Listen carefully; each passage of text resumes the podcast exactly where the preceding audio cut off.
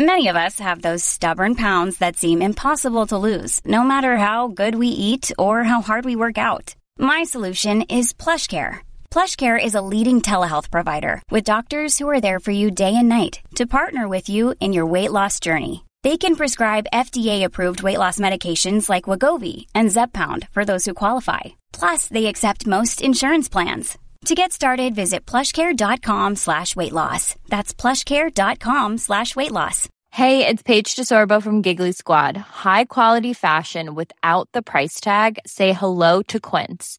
I'm snagging high-end essentials like cozy cashmere sweaters, sleek leather jackets, fine jewelry, and so much more. With Quince being 50 to 80% less than similar brands.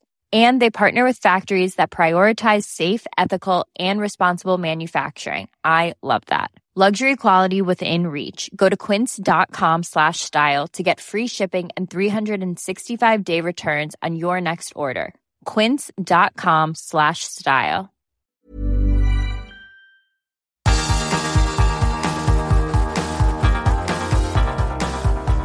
Universo Premier, tu podcast de la Premier League. Con Álvaro Romeo y Leo Bachanian. Hola, ¿qué tal? Bienvenido a Universo Premier. Te saluda Álvaro Romeo desde Londres. Qué ganas teníamos de que volviese la Liga de Campeones y de ver al fútbol inglés sacar su mejor vajilla en el tapete europeo. Y no te voy a mentir, la semana no ha ido nada pero que nada mal. Escucha, presta atención.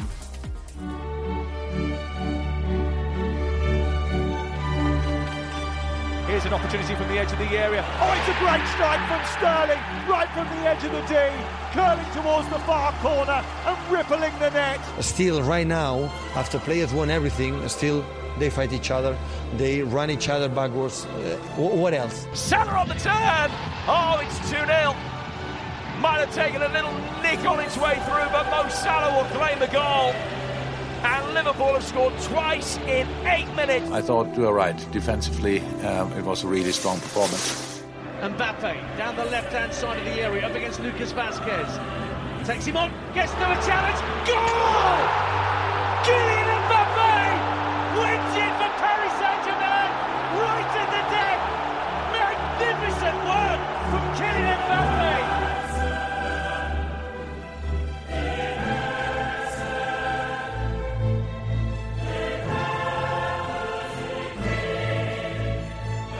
En el análisis estará hoy Leo Bachanian. Hola Leo, ¿qué tal? ¿Qué tal? Muy buenas, Álvaro. Muy bien, gracias Leo. Tengo ganas de hacer este programa contigo porque hay mucho de lo que hablar. Pero antes de entrar en materia, quiero hablar con dos compañeros de profesión. Uno es italiano, el otro es brasileño y residente en Portugal, porque quiero saber el pozo que han dejado las victorias del Liverpool y del Manchester City en ambos países. Son Daniele Fisichella y Felipe Darrocha. Hola compañeros, ¿qué tal? Hola Álvaro, hola Felipe. Hola Álvaro, hola Daniele, un gusto. Pues creo que tengo que empezar por el resultado más llamativo de todos. Desde luego el más abultado, que fue ese 0-5 que le endosó el Manchester City al Sporting Club de Portugal ahí en Lisboa el pasado martes, Felipe. Fue una incineración rápida además, ¿eh? porque el City empezó marcando los goles súper rápido y una paliza en toda regla. Muy rápido, Álvaro, y se ¿no? El, la eliminatoria. Claro que para Sporting eh, llegar ahí a los octavos está algo que, que no esperaban todos aquí en Portugal. Entonces es como, sabes, ya está mejor do que era el imaginado, pero como fue el partido, fue una sensación, yo que soy brasileño, ¿no, Álvaro? Al primer tiempo era una sensación muy parecida con la del 7, 7 a 1 del Mundial de Brasil con Alemania en 2014, ¿no? La sensación era que todo, todos los ataques se iban a terminar en goles. Y, y bueno, y Sporting eh, está en un momento muy bueno en Portugal y el facto de, de haber llegado ya más lejos do que la, la mayor parte de las personas imaginaba es algo positivo. Y hay que destacar cuando hablamos de este partido, para mí, lo más bonito, más bonito, aún más bonito que, que el equipo de, de, Pep Guardiola, que es algo eh, deslumbrante, fue como fue la reacción de la hinchada de Sporting, que supo entender eh, la, la, diferencia muy, muy grande que hay. Por más que Sporting esté bien ahora en Portugal, hay una diferencia impresionante para la realidad de Manchester City. Y la hinchada supo entender mientras el partido se, se pasaba y después del partido, dando todo su apoyo a los jugadores de Sporting. Está bien, hombre, yo creo que también tienen que estar agradecidos, ¿no? Porque ganaron el año pasado su primera liga en 15 años, pero ¿se percibe entonces al Manchester City como el gran favorito para ganar la Champions? O sea, ¿ha habido en Portugal un equipo últimamente que haya ganado con tanta autoridad allí? Se pasó con Porto, con Liverpool también, que es otro, uh -huh. otro ejemplo así de una diferencia muy grande ¿no? del portugués. Eh, Porto también, eh, cuando, cuando encaró a, a, Liverpool dos veces, también era el campeón portugués y ahí jugó contra eh, el Liverpool y también se pasó algo parecido, no tan largo cuanto, cuanto fue con el Manchester City, no me acuerdo ahora, pero fue cuatro, algo así. Y... Mm, pero eso es, la sensación es de que Sporting jugó y Rubén Amorim dijo eso después del partido y antes también, de que se enfrentó con el mejor equipo del mundo en, en la actualidad. Y, y bueno, no, se, se, acabó, ¿no? Se acabó para, para Sporting, pero lo, lo, que dije antes es para Sporting estar ahí y pasó en un grupo que tenía Borussia Dortmund y Ajax, ¿no? Dejó Dortmund de fuera, ya es algo que, que, fue más allá de lo que esperaba Sporting. ¿no? Es, es, la segunda vez para Sporting que llega a esta fase de los octavos de final. Entonces, y, y, y es interesante también, Álvaro, perdón, que en el primer sorteo, ¿no? con todo el tema del sorteo que, no, que UEFA eh, no, no lo hizo bien. La chapucilla, ¿no? sí. Sporting había, iba a jugar con Juventus, que claro, con cualquiera, Sporting, eh, el otro equipo sería el favorito, pero con, con, con la Juve eh, no sería tal vez así, era algo que daba para Sporting soñar un poco más. Con Manchester City era imposible y todos lo sabían aquí antes del partido en Portugal. Uf, no abras ese melón porque el Madrid dieron la matraca con eso, porque el Madrid me acuerdo que también tenía un eh, sorteo más sencillo y de repente le pusieron al Paris Saint Germain y vamos, estuvieron hablando en la prensa española muchos, eh, muchos días de eso. Pero bueno, lo del Sporting Club de Portugal era dentro de lo que cabe eh, previsible, igual no la contundencia.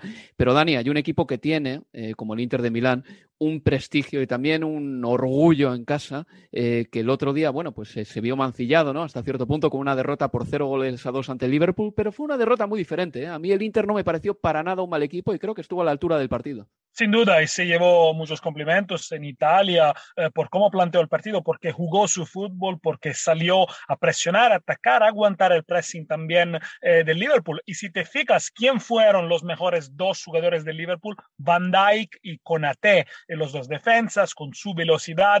Claramente el Inter no estaba acostumbrado a jugar con una defensa tan física y tan eh, veloz, pero Allison cero atajadas, Andanovic, cero atajadas. Y entonces el partido fue bastante, eh, bastante eh, digamos, normal. No, no, el Liverpool no dominó, pero el Liverpool se ha llevado también complementos por la prensa italiana. Digamos, todo el mundo ha subrayado como en el minuto 60 salen desde el banquillo Firmino, que mete el gol, Henderson y Keita. Pues todo el mundo en Italia dice, estos tres jugarían en cualquier equipo italiano y te digo más, los del, los del banquillo del Liverpool que no han salido, Chamberlain, Miniamino, Origi, yo creo que también juegan titulares en Serie A. Entonces, ahí se vio el nivel, pero eh, el Inter, digamos que es una derrota con honor. Eh, yo creo que quizás duela, duele un poco, porque perder así sin marcar goles, el Inter ya no ha marcado goles contra el Real Madrid este año, fallando algunas ocasiones, puede doler, pero eh, le va a dar mucha confianza por lo que remane, por lo que sigue eh, de la Liga de, de, de, la, de, la, de la pelea en la Serie A, seguramente. De todas maneras, Dani, el fútbol italiano pasa por un proceso quizás similar al del fútbol español en este momento. Eh, hay que aceptar que el fútbol inglés es el mejor y yo creo que no hay mejor muestra de todo ello que el nivel que tienen los banquillos de los equipos ingleses, como tú bien has mencionado. Ahora bien, esto tiene una vuelta de hoja, tiene una solución, porque Italia y España siempre quieren estar ahí en la cúspide del fútbol también. Sí, yo creo que la solución es seguir intentando con una, con una idea de juego positiva, eh, seguir intentando eh, jugando al fútbol, no encerrarse, eh, jugar un fútbol propositivo con espíritu de equipo, lo que yo creo también ha demostrado el equipo de Mancini en los Juegos Europeos de esta, del verano pasado. Hay que eh, salir para jugar, para tocar, y es lo que el Inter hizo. Yo te digo también que em, claramente eh, los equipos italianos, ¿dónde tienen que mejorar? Eh, en la estrategia de fichajes, porque yo creo que cuando tú fichas a jugadores que no mejoran tu plantilla o son buenas reservas, realmente estás bajando el nivel, no lo estás subiendo. Entonces, claro, es difícil encontrar óptimos jugadores con no grande dinero, pero también hay que fichar bien. Yo creo que también en Italia a veces eh, se fichan muchos jugadores a cero desde ligas extranjeras y no estoy seguro que esto sube el nivel mucho del, del equipo, pero es también eh, tener una idea, una posición de juego y yo creo que ayer el, Inter por 65 a 70 minutos ha demostrado que se puede, eh, que eso es el camino para seguir. Luego creo, creo también que en, la, en, en tu carrera a, llegar a ser el mejor, los últimos dos o tres escalones son lo más duros, porque es ahí que realmente se mide la élite. La Inter ha hecho unos progresos enormes en los últimos años, no estaba en la, en la eliminatoria de Champions desde casi 11 años, pero ahora tiene este gap y ahí es donde hay que trabajar y trabajar eh, más y fechar más bien y, y, no perder la confianza. Y Dani, eh, el fútbol italiano eh, ahora mismo presenta representantes en la Champions y en la Europa League. De todos ellos, por ejemplo, el Atalanta está en la Europa League, para que nos entendamos. En la Champions tenemos al Inter, a la Juve, la Lazio en la Europa League también. De todos ellos, ¿quién es el representante que puede llegar más lejos? Uh, yo creo que mm, no hemos mencionado el Napoli. En, el en, Napoli en contra el Barcelona también, sí. Yo creo que, yo creo que esta ronda de Europa League eh, puede ser dura para la Lazio y para el Napoli porque se enfrentan a equipos que, han eliminados de la, de la Champions, mientras que el Atalanta tiene un pequeño ventaja. Yo creo que como equipo de Copa, el Atalanta sea el más estructurado, el que juega un fútbol más europeo, más expansivo, pero también yo creo que en estas eliminatorias las defensas son importantes, entonces el Nápoles con una buena defensa podría llegar eh, lejos. El problema de la Europa League es que a veces, eh, a diferencia de los equipos portugueses, los italianos a veces la tiran, eh, no, no, se, no, se, no se empeñan eh, demasiado. Estoy también eh, interesado para ver esta nueva Juventus con Vlaovic, con el tridente de ataque contra el Villarreal. No creo que pueda llegar tan lejos hasta las semifinales, eh, pero yo creo que va a dar una pelea, más pelea de la que hubiese dado desde hace cuando se hizo el sorteo, creo. Y Felipe, eh, así de, en Portugal, ¿se ve algún equipo capaz, por ejemplo, de quitar el cetro a los equipos ingleses en la Liga de Campeones ahora mismo? ¿O se entiende que los equipos ingleses son superiores en general? No, se entiende, es prácticamente imposible. Eh, Sporting está fuera, ¿no? Con, con el 5-0. Eh, Benfica va a jugar los octavos de Champions con, con Ajax. También eh, sería una sorpresa que, que pasase eh, del, del, equipo holandés. Y Porto y Braga están en la Liga Europa. Esos dos sí tienen más posibilidades de ir lejos en la competición europea. Porto tiene una, ¿no? un, un partido difícil con la Lazio, pero tiene sus posibilidades. Y Porto fue bien en la Champions League, se quedó fuera en la fase de grupo por, por poco, ¿no? Por una falta de suerte en los partidos, so, so, sobre todo con Atlético de Madrid, con un, poquito, un poquito más de suerte pasaba de, de, fase, pero ahora en la Liga Europa Porto es el primer colocado del campeonato portugués, tiene mucha fuerza, está jugando bien, tiene sus posibilidades. Y Braga también, que ya estaba ahí en la, en la Liga Europa, también tiene posibilidades de ir lejos. Los, los, clubes de Lisboa en la Champions League, esos son más difíciles de, de, ir lejos. Sí, pero yo creo que a Sergio Conceição, en concreto, entrenador del Oporto, no le vale ser segundo. ¿eh? Es un entrenador que tiene un carácter. El otro día, y tengo que recordar a todo el mundo, que al final del partido entre el Oporto y el Sporting Club de Portugal, hubo cuatro expulsados después del pitido final. O sea, son equipos que tienen también mucha electricidad y mucho voltaje. Pero bueno, pues eh, veremos qué tal lo hace el Inter de Milán, que yo creo que todavía tiene opciones, por lo menos de poner en algún tipo de aprieto al Liverpool, porque si marca pronto en Anfield, pues se vete a saber. Es posible que el partido hay sea distinto. Ahí. Hay que ir ahí para jugar el partido sin presión. Claro. Nadie, nadie, te pide nada, pero tampoco es, uh, es, ir ahí para tirar la toalla. Entonces, una buena, una buena oportunidad al Inter para también hacer un, un step hacia, hacia ahí, ¿no? Hacia, hacia el liderazgo. Hay que creer, claro que sí. Y nada, los equipos portugueses, desde luego, lo van a, el Sporting Club de Portugal lo va a tener difícil, pero bueno, veremos si en la Europa League pues eh, consiguen sacar algo de chispas a, para el prestigio del fútbol portugués, que también se lo va a jugar, tengo que recordar, en la repesca de la Copa del Mundo, al igual que el fútbol italiano. Felipe, Daniel, muchísimas gracias, ¿eh, amigos. Un abrazo, gracias. Chao, chao Felipe, chao. Universo Premier, tu podcast de la Premier League.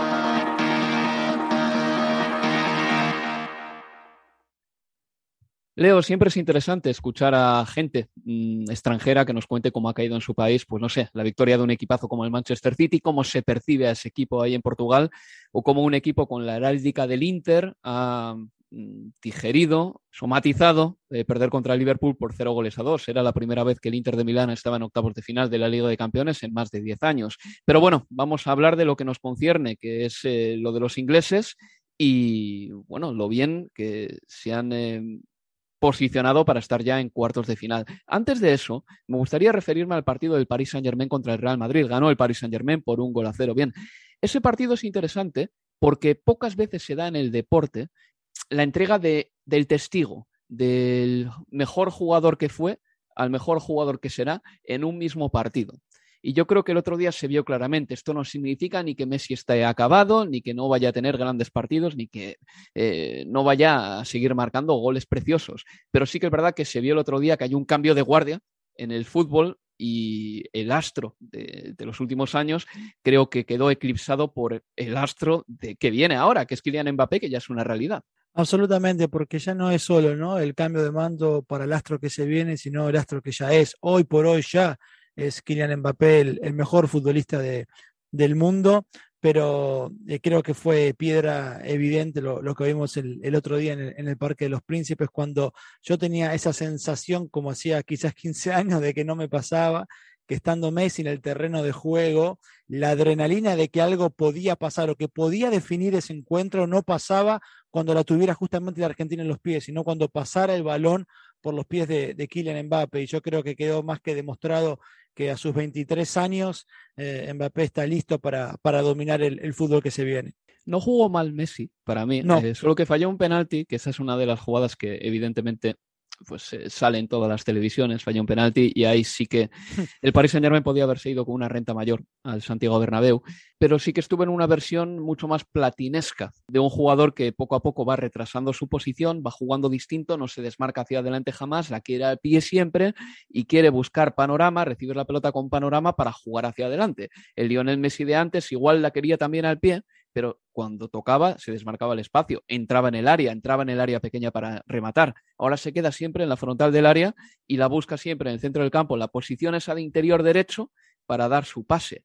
Eh, es un centrocampista eximido de obligaciones de presionar, un jugador con menos velocidad, pero que aún así yo creo que puede ser muy importante para el Paris Saint Germain, no solo por los goles que todavía puede marcar, por lo bueno que es a balón parado, sino también por la cantidad de juego que puede generar. Para el Paris Saint Germain sigue siendo fundamental, pero es que lo de Mbappé el otro día, el gol que marca el otro día, me recordó al Ronaldo de 1997. Sí. Hablo de Ronaldo Luis Nazario de Lima, el brasileño, cuando jugaba en el Barcelona. Tal cual, eh, casi que podía haber, eh, o que se podía compararlo en algún punto por la potencia y por cómo pasa entre dos futbolistas, en este caso Militao y Vázquez por Mbappé, con aquellos goles de, de Ronaldo al Valencia en casa, en el Camp Nou, en ese recordado 3 a 2 de, del Barcelona en el año 97. Pero siguiendo con lo que marcabas al comienzo respecto de, Messi, que todavía aún, pese a las diferencias del viejo Messi, eh, reconvirtiéndose en otro futbolista del que fue, puede seguir siendo decisivo. Dos cuestiones. Hablamos de un futbolista que lleva en 22 partidos con el PSG, 7 goles y 8 asistencias, es decir, ha participado de 15 goles en 22 partidos. No es una marca para despreciar, ni mucho menos, ni con ningún otro futbolista, ni tampoco con Messi, aún comparándolo con el viejo Messi. Y después que puede seguir siendo decisivo, claro que sí, te lo da la pauta, me parece, y buscando una, una, una secuencia en el partido del martes ante Real Madrid, con el partido 0 a 0 en el primer tiempo, la pelota que le pone a Mbappé a las espaldas de Carvajal, después a Mbappé el balón le queda muy cerquita y no tiene potencia para definir o fuerza para definir con pierna zurda, pero en un toque con Messi lanzando desde el círculo central prácticamente, dejó un compañero mano a mano que puede definir una eliminatoria. Así es, no, no, como pasador eh, no tiene parangón Lionel Messi. Y bueno, de todas maneras tenemos que decir una cosa, o sea, las exigencias no pueden seguir siendo las mismas para Lionel Messi. Es una persona, eh, Lionel Messi tiene 34 años, va a cumplir 35 en el mes de junio. Hace 15 años, exactamente 15 años, en 2007, en invierno de 2007, le estaba marcando un hat-trick al Real Madrid. O sea, eh, al final, la longevidad de la carrera de Lionel Messi y por extensión de Cristiano Ronaldo no tiene parangón en el fútbol. Y yo creo que a partir de ahora, en el futuro, los jugadores se van a seguir cuidando tanto como estos dos monstruos y seguramente a los 33, a los 34, a los 35 sigan estando muy finos, ¿no? Pero uno, por ejemplo, piensa en el Maradona a los 34 años, ya sé que el caso es totalmente diferente, pero porque Maradona no se cuidó. U otros muchos jugadores que a los 33, 34 ya decían adiós al fútbol y se da cuenta que lo que están haciendo todavía Messi y Cristiano Ronaldo, autor de un gol, por cierto, el pasado martes, tiene muchísimo mérito. Así al menos lo veo yo y sería desde luego injusto seguir pidiéndoles a estos jugadores el mismo rendimiento que te daban cuando tenían 28, 27 o 26 años. ¿eh? O sea, es que esto tiene que ser así. Otro partido del que quiero hablar antes de pasar ya con los ingleses es el Salzburgo 1, Bayern de Múnich 1. Marcó Adamu el primer gol, había sido suplente, pero salió y anotó a los 10 minutos de salir. Y Coman en el 90 anotaba el tanto del eh, empate. El Salzburgo estaba por primera vez en octavos de la Liga de Campeones eh, ese partido nos sirvió para saber que hay un entrenador más joven que Julian Nagelsmann, que es Matías Jaisle, el entrenador del de Salzburgo. El Bayern llegaba un poquito tocado en posiciones muy sensibles. Neuer, por ejemplo, se dice que volverá en abril. Tuvo que jugar Ulreich, que a mí no me parece un gran portero, aunque tuvo un, buen partido el otro día en Salzburgo. Goretzka y Alfonso Davis todavía están renqueantes. Y bueno, el partido se jugó a toda velocidad. Hubo un montón de ocasiones y el Bayern al final se salvó y sabed que el Salzburgo fuera de casa pierde mucho, así que en el Allianz Arena igual ya no puede con el Bayern. De hecho, el Salzburgo en la fase de grupos solo consiguió un punto fuera de casa. Qué gran jugador, Leo, es Coman para mí. O sea, es un tipo que no solo ya ha marcado en la final de la Liga de Campeones, sino que puede darte sprints a toda velocidad, todavía en el minuto 90 de un partido. ¿eh?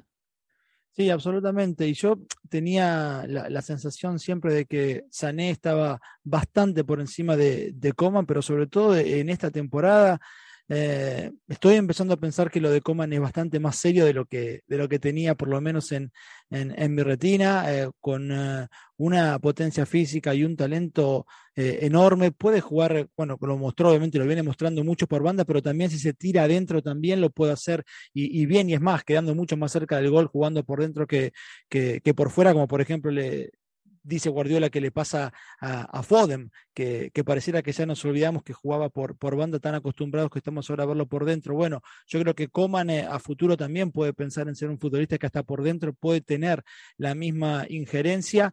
Eh, ayer yo tuve temor de, respecto de, este Bayern Múnich, porque los partidos que ha perdido en esta temporada, han sido siempre con, con, marcadores muy holgados. O sea, cuando le convierten, le convierten y mucho, pareciera al, al conjunto de, de, Nagelsmann, que venía de perder por Bundesliga ante el Bochum el fin de semana, y con el partido loco como estaba, tan de ida y vuelta, eh, prácticamente sin parar en la mitad de la cancha, yo creí que en algún momento, si era efectivo en ataque el Salzburgo, podíamos estar en presencia de una enorme sorpresa. Ahora, con el empate y de cara a la vuelta está claro que el favorito es el conjunto eh, bávaro.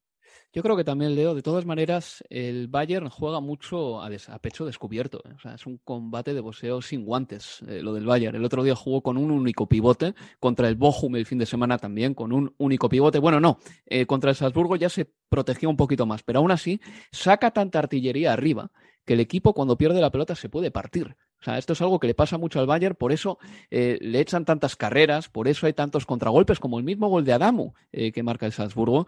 Y eso es algo que yo no sé, mira, mira lo que te digo, Leo, ni si Nagelsmann quiere corregir.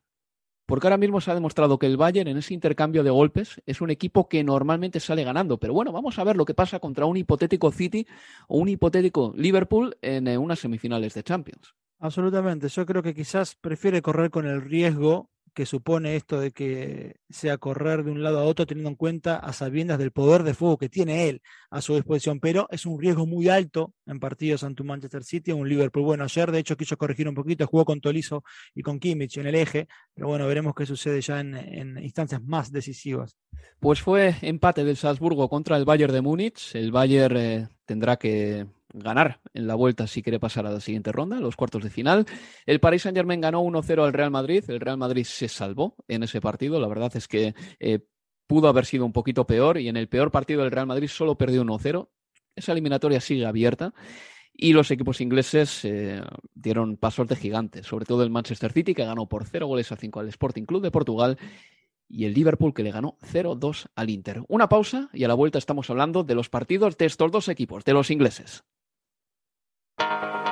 Universo Premier, tu podcast de la Premier League.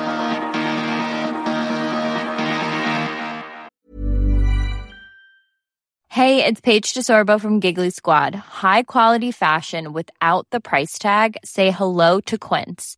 I'm snagging high-end essentials like cozy cashmere sweaters, sleek leather jackets, fine jewelry, and so much more. With Quince being 50 to 80% less than similar brands.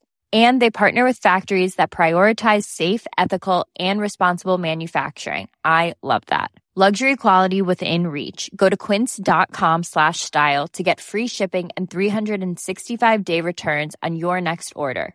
Quince.com slash style. Mom deserves the best, and there's no better place to shop for Mother's Day than Whole Foods Market. They're your destination for unbeatable savings, from premium gifts to show-stopping flowers and irresistible desserts. Start by saving 33% with Prime on all body care and candles. Then get a 15-stem bunch of tulips for just $9.99 each with Prime. Round out Mom's menu with festive rosé, irresistible berry chantilly cake, and more special treats. Come celebrate Mother's Day at Whole Foods Market.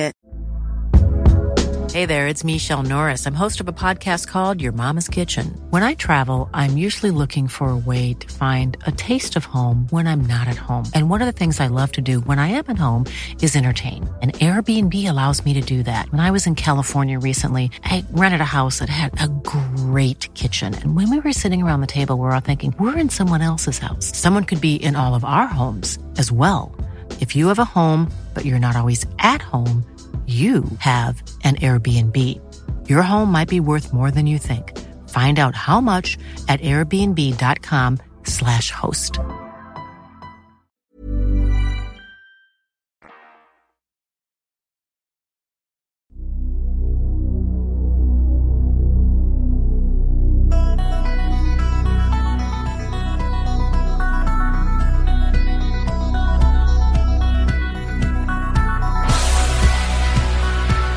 En Universo Premier. El martes en Lisboa fue una gran noche para el Manchester City que ganó por 0 goles a 5 con goles de Riyad Mahrez, dos de Bernardo Silva, uno de Phil Foden y otro de Raheem Sterling. El Manchester City marcó muy buenos goles. El primero incluso que tuvo un poquito de suspense porque se anuló en un principio, pero luego subió al marcador. El de Mared fue una grandísima acción colectiva con un gran movimiento de Raheem Sterling en esa acción. El eh, golazo de Raheem Sterling, el quinto, merece la pena que lo vean, pero en definitiva, ¿eh? todos menos uno de Bernardo Silva, eh, yo creo que fueron grandes goles, porque el primero de Bernardo, ese remate no es fácil de conectar con un balón a bote pronto, que entró además por toda la escuadra. El eh, Manchester City sigue a lo suyo, em, sigue descontando los partidos por victorias, hace mucho tiempo que no pierde un encuentro y lo que más eh, debería aterrar al resto de rivales es que Leo Bachanian, el Manchester City últimamente deja los deberes hechos ya en la primera parte, como hizo el otro día contra el Norwich City también. Y así, claro, es que es muy difícil siquiera causarle un rasguño al equipo de Pep Guardiola. Puede que estemos en el momento de mayor plenitud y apogeo del proyecto del Manchester City. Y así lo pienso de verdad, Leo, sobre todo por la contundencia con la que está ganando últimamente. Y una contundencia sin necesidad de un goleador. 16 eh, futbolistas que han marcado al menos un tanto en, lo que va de, la temporada.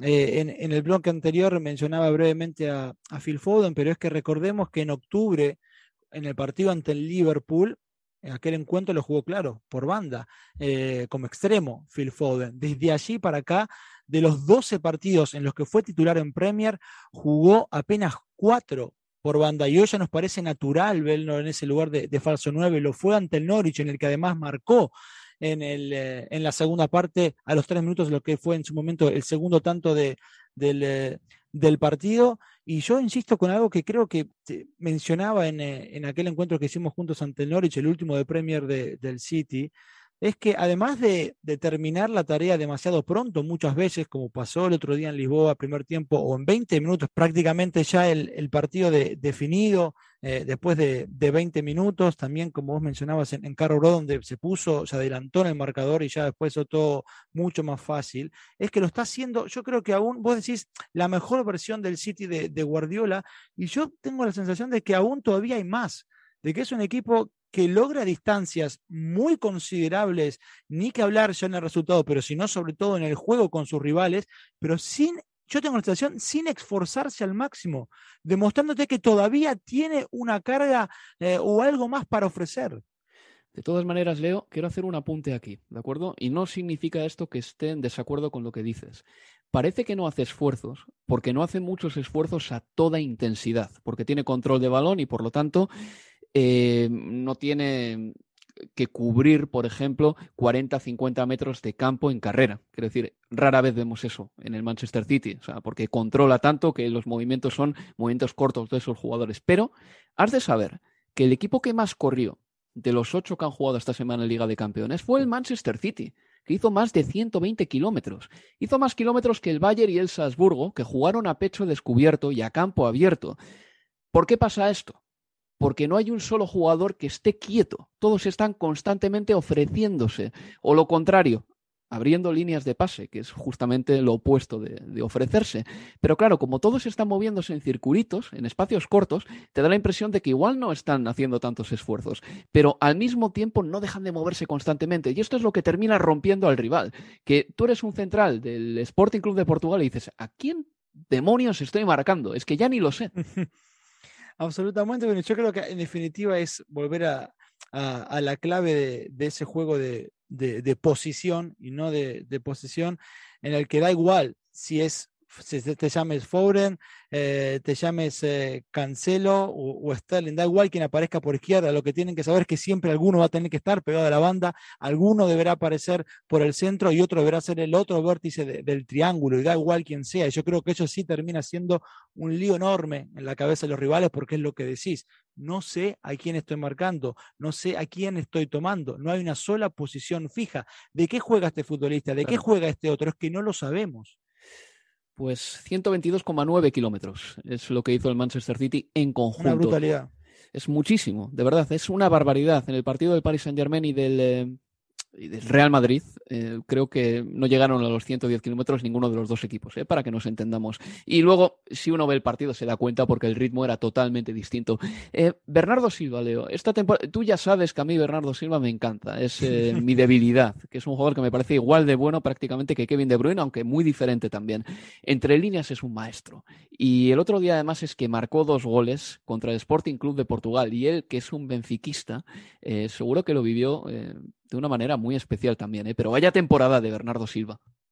De la mejor, quizás sí, yo creo que superando ya, me parece, eh, al mejor Bernardo de la 17-18, Álvaro. Mm. Yo creo que este Bernardo es, es superior y me parece increíble pensar que en algún momento el verano pasado su nombre surgiera como, como uno de los que podría haberse eh, ido del conjunto de, de, Guardiola, dueño absoluto. Juegue donde juegue, dueño del partido, sea como extremo, sea como interior, más adelantado, más retrasado, es creo que tiene el juego de Guardiola en la cabeza, bastante más, por ejemplo, que, que De Bruyne, seguramente. Luego me gustó Leo Sterling en los movimientos, en el primer gol, cuando finge que va para el centro abriendo la banda para Cancelo, eh, lo verías, imagino. Y luego también eh, su quinto gol es un golazo. O sea, Raheem Sterling era otro de esos jugadores, Leo, que el año pasado, eh, pues a estas alturas de la temporada y más adelante, en la temporada porque llegó a mayo eh, prácticamente siendo un jugador menos importante o con menos en relieve en el Manchester City, pues parecía que podían ser igual, no sé, los últimos días de Sterling en el Manchester City o que su influencia ya eh, había decaído de forma definitiva. Bueno, y ya seguramente sea un futbolista con mucha más confianza, sobre todo, claro, venía el fin de semana en el que había marcado un, un hack trick, ya alcanzó la misma cifra goleadora en Premier que la pasada temporada, lleva 10 goles, el de en Lisboa, el gol que hace es realmente precioso. Y, una cosita más de, este City, Álvaro, que quizás nos está pasando también por alto, no, no sé si para ahondar, ¿eh? pero por lo menos para marcarla. Dime. John Stones de lateral derecho. Ah, sí. Sí, este, no estaba Kyle Walker, pero a Cancelo no le quieren utilizar de, lateral derecho, o mejor dicho, igual a Zinchenko no le quieren utilizar de lateral izquierdo en los partidos importantes.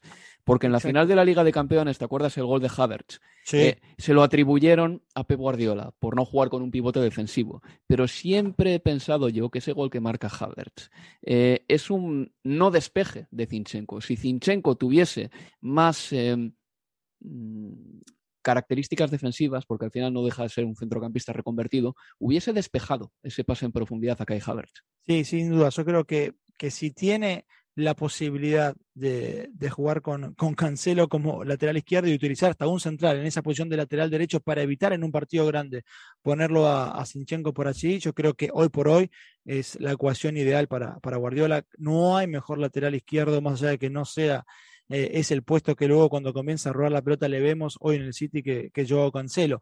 Pero John Stones, que ya lo había hecho muy bien ante el Brentford también, jugando como, como lateral derecho, se comienza a presentar como una opción realmente de, de confiable por ese, por ese costado. Y lo remarco porque ante el Brentford Walker sí estaba a disposición, ¿eh, Álvaro. Estuvo en el banco de suplentes Kyle Walker. Ante el Norwich jugó Walker, se golpea la rodilla. Yo creo que quizás también por eso no jugó en Lisboa. Pero es que Stones, ojo, hasta lo, lo, lo, lo empiezo a vislumbrar quizás para, para partidos decisivos también por allí pues triunfaría en ese puesto en el que no triunfó Danilo en el Manchester City, por ejemplo.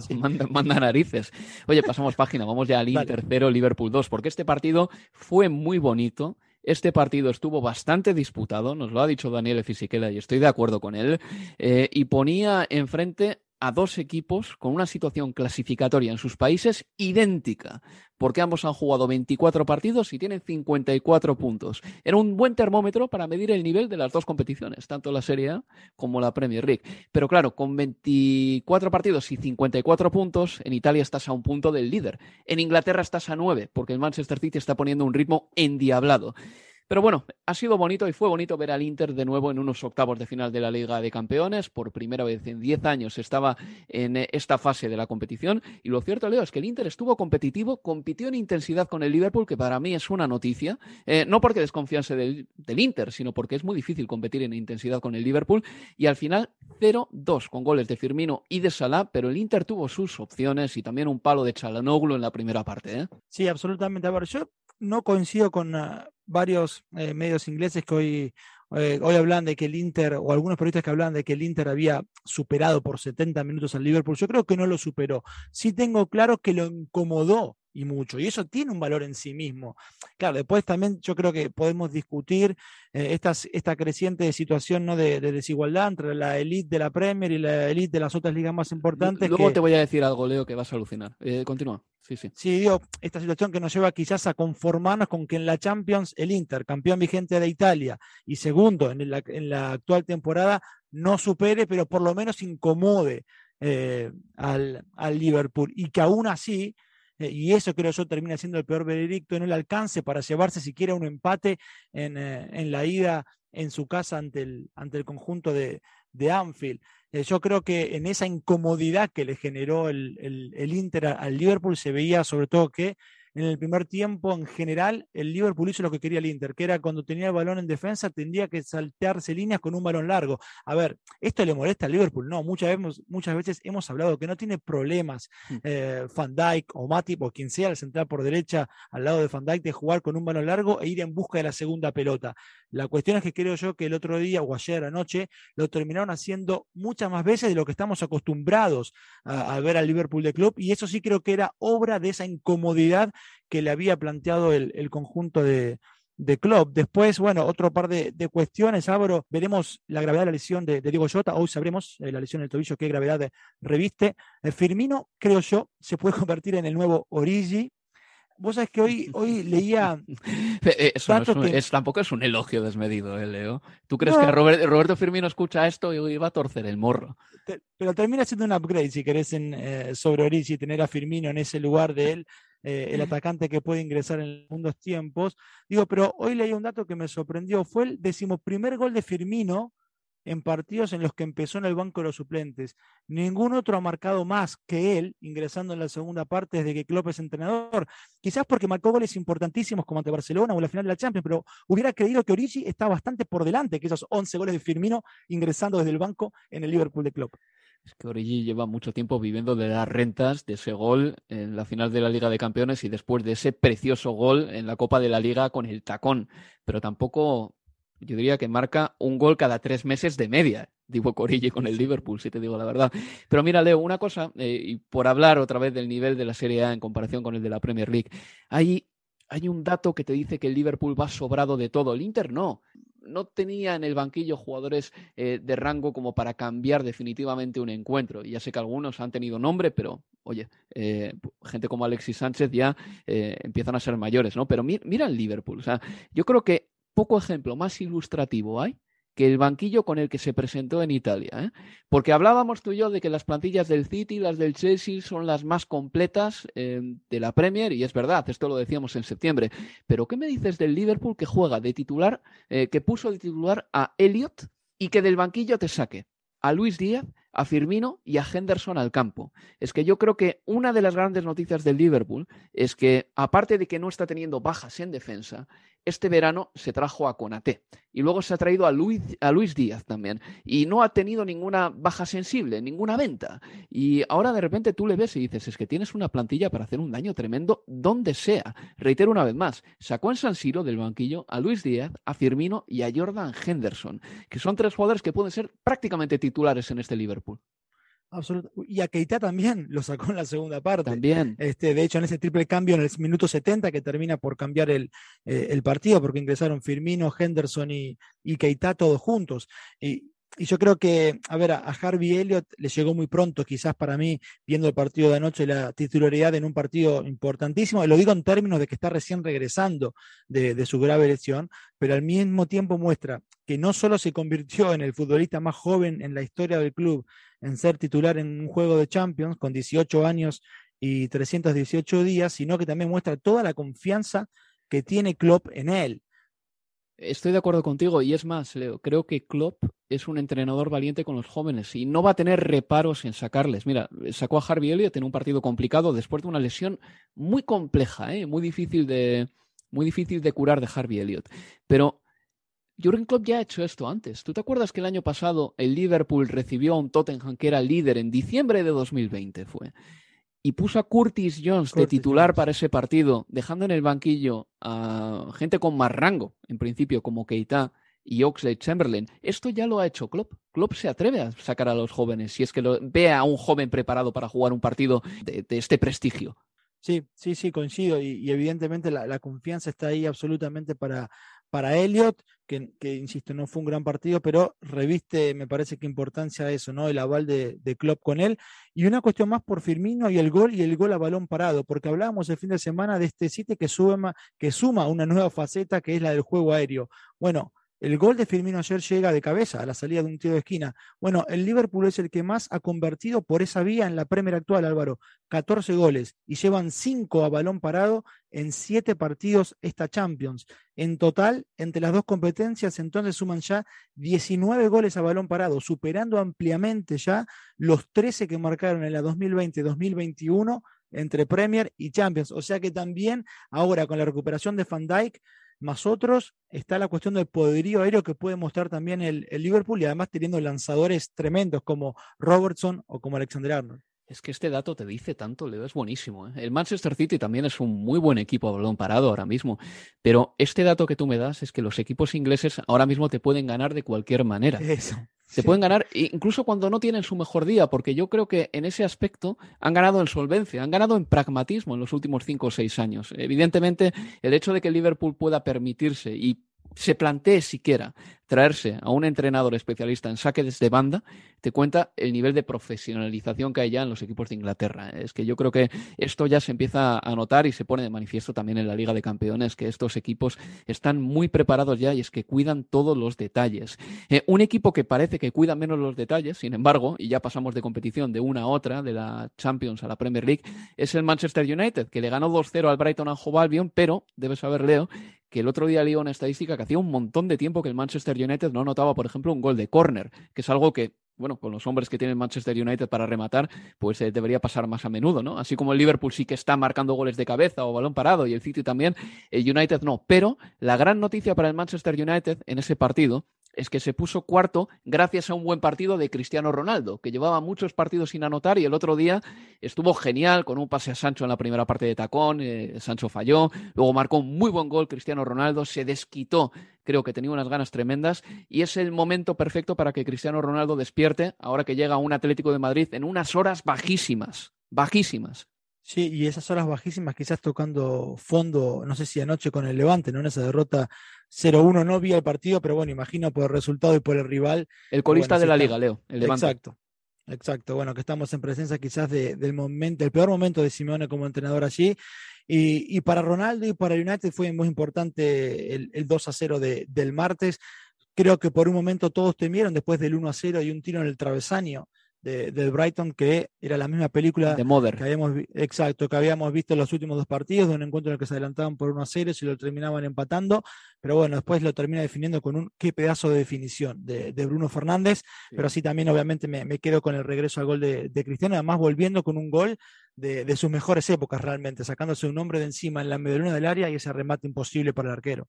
Eh, hay que decir que antes del partido hubo una polémica que en realidad fue artificial que además eh, se hicieron muchos medios españoles eco de esta polémica que no existió en oh. ningún momento, que fue cuando Ranjic dijo que we have to improve, más o menos, tenemos que mejorar de cara al gol, pero los subtítulos estaban mal y en vez de we pusieron he y muchos pensaron que lo decía en referencia a Cristiano Ronaldo.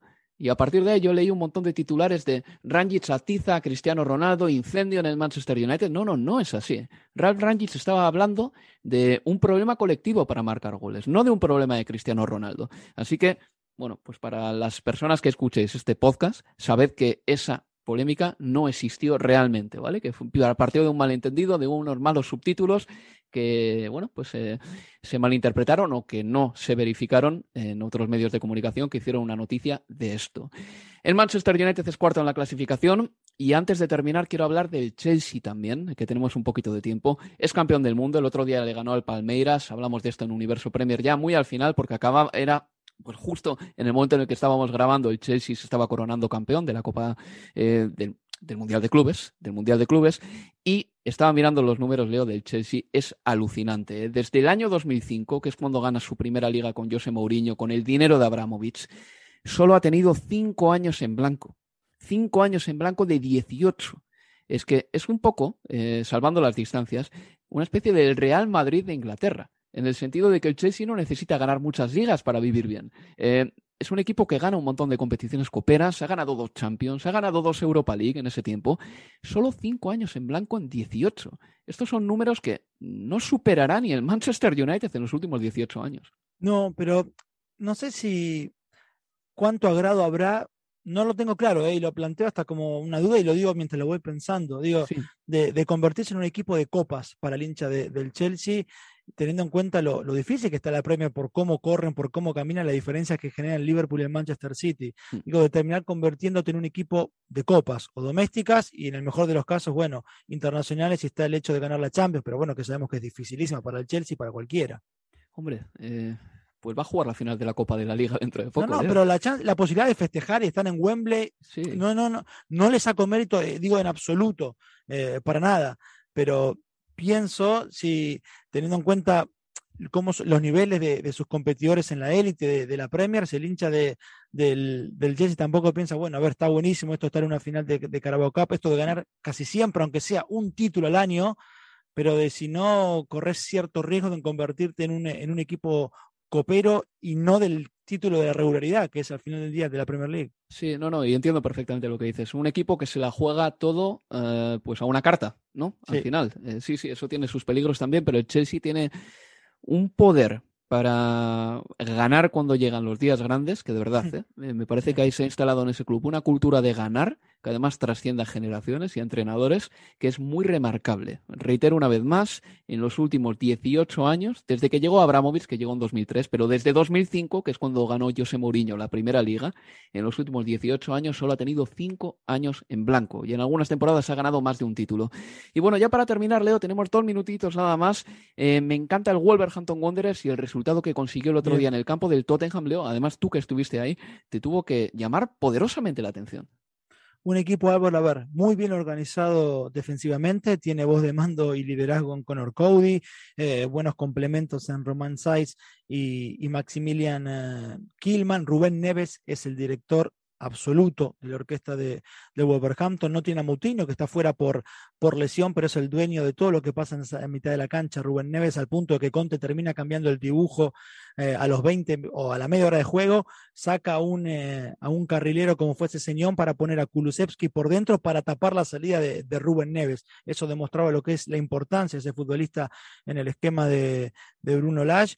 Eh, eso, yo de todas formas creo que están ingresando en una etapa decisiva la temporada pensando en puestos europeos. Le preguntaban a Lach si soñaba con la Champions, yo creo que es, bueno, eh, demasiado, pero creo que con lo que te decía, la capacidad de Neves, la creatividad de Daniel Podens, más la cuota goleadora que puede aportar Raúl Jiménez, uno que sufre mucho, creo, las ausencias de Jota y de, y de Traore a su lado, bueno, es un equipo realmente interesante de ver que compite y muy bien, pero se le viene un momento importante. Arsenal en casa fue derrota, Tottenham fuera victoria, pero se le viene ahora choque con Arsenal, West Ham y Leicester. Tres partidos que pueden decidir casi que la temporada europea o no de este Wolverhampton, que de todas formas lo está haciendo muy, pero muy bien. Pues si se le vienen tiempos difíciles a alguien, es al Tottenham también, que se enfrenta al Manchester City este fin de semana. Un Tottenham que cayó en su propio campo contra el Wolverhampton Wanderers. Hasta que hemos llegado, Leo. Muchas gracias. Un placer, Álvaro. Y nada, les recuerdo que este fin de semana, el sábado a las cinco y media, hora de Inglaterra, estaremos en directo con el Manchester City Tottenham. Escúchenos si pueden y hasta entonces cuídense, amigos. Adiós, adiós, adiós.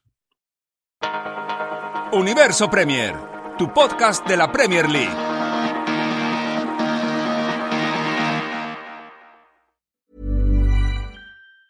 Planning for your next trip? Elevate your travel style with Quince. Quince has all the jet setting essentials you'll want for your next getaway, like European linen, premium luggage options, buttery soft Italian leather bags, and so much more. And is all priced at 50 to 80% less than similar brands. Plus, Quince only works with factories that use safe and ethical manufacturing practices. Pack your bags with high-quality essentials you'll be wearing for vacations to come with Quince. Go to quince.com/pack for free shipping and 365-day returns. Mom deserves the best, and there's no better place to shop for Mother's Day than Whole Foods Market. They're your destination for unbeatable savings, from premium gifts to show-stopping flowers and irresistible desserts. Start by saving 33% with Prime on all body care and candles. Then get a 15-stem bunch of tulips for just $9.99 each with Prime. Round out Mom's menu with festive rosé, irresistible berry chantilly cake, and more special treats. Come celebrate Mother's Day at Whole Foods Market.